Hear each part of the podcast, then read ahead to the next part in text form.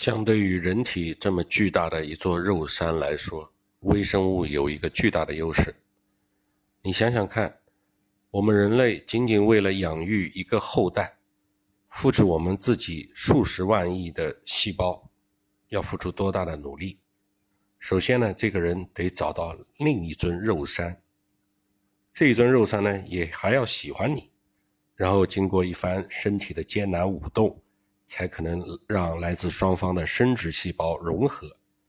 接下来再是好几个月的等待，再等待，这个中间胚胎细胞增殖再增殖，直到终于发育成为一个拥有几万亿细胞的婴儿，并平安的诞生，才有望长成为一个健康的大人。然而，这还只是一个小人儿，他非常非常的脆弱。需要经过好几年的悉心照料，才能告别全然无能的状态。而你的后代再去婚配和繁衍，还要再过很多年。以人类低效的繁殖模式，为适应新困难而产生的演化，或者是进化，这个过程是非常缓慢的。而细菌只有一个细胞，大概半个小时就能生成另一个成熟的细菌。这不仅意味着它们的繁殖速度比人类快好几个数量级，它们的变异速度也比人类快得多。在细菌看来，人体是一套大的生态系统，而且对细菌们很不友好，充满了选择压。免疫系统会消灭千百万个细菌，不过偶尔纯粹碰巧的时候，也会有个别的细菌适应了人体的防御系统，并变成病原体。就是会让，就是那种会让人生病的微生物，就像我们前面所说的那样。更糟糕的是，在感染的过程中，细菌的遗传编码它也会变异，这就让它们变得更加的难以对付。细菌很微小，可是一点也不弱。多年以来，一些危险的细菌已经演化出了多种逃避免疫系统攻击的妙招。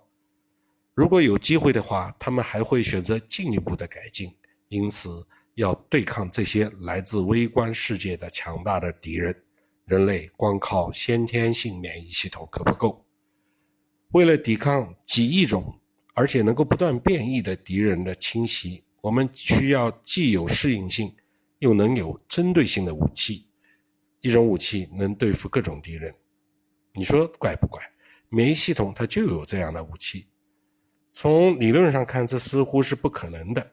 以人类这块血肉大陆的演化速度之缓慢，面对几亿种微生物以及未来可能再新出现的亿万亿种新的微生物，人是怎么能发展出各个击破的专门武器的呢？这个答案既简单又复杂。免疫系统并不怎么能适应新的入侵者，而是在人出生时候就具备了适应性。新生儿的体内预装着几亿不同的免疫细胞，其中的一些负责对此生可能遇到的每一种威胁，就是有一些呢，它能负责应对人的这一生中可能遇到的每一种的威胁。所以说，现在每个人的体内，包括你体内，至少有一个专门的细胞是用来对付黑死病、各种流感、冠状病毒，甚至。包括现在的新冠病毒，以及一百年后火星上可能出现的某一个首个超级的致病菌，你已经为全宇宙每一种可能存在的微生物做好了准备。